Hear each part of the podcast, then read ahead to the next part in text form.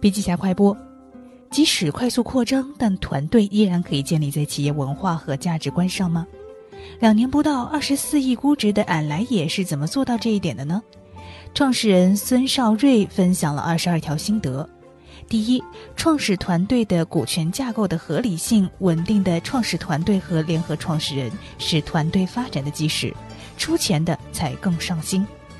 第二，设置足够大的员工期权计划，并公开透明期权发布计划。第三，创业初期用热情掩盖专业化的不足，勤能补拙；快速发展用专业弥补管理半径短板。第四，优秀的人才看重的不单纯是钱，还有环境和一起共事的同事。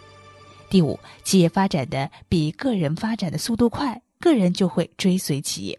第六，培养团队的学习意识和独立思考能力，给团队更多的学习机会和见识视野的机会。还想知道其他的十六条吗？那么请关注笔记侠微信公众号，阅读完整版笔记还原。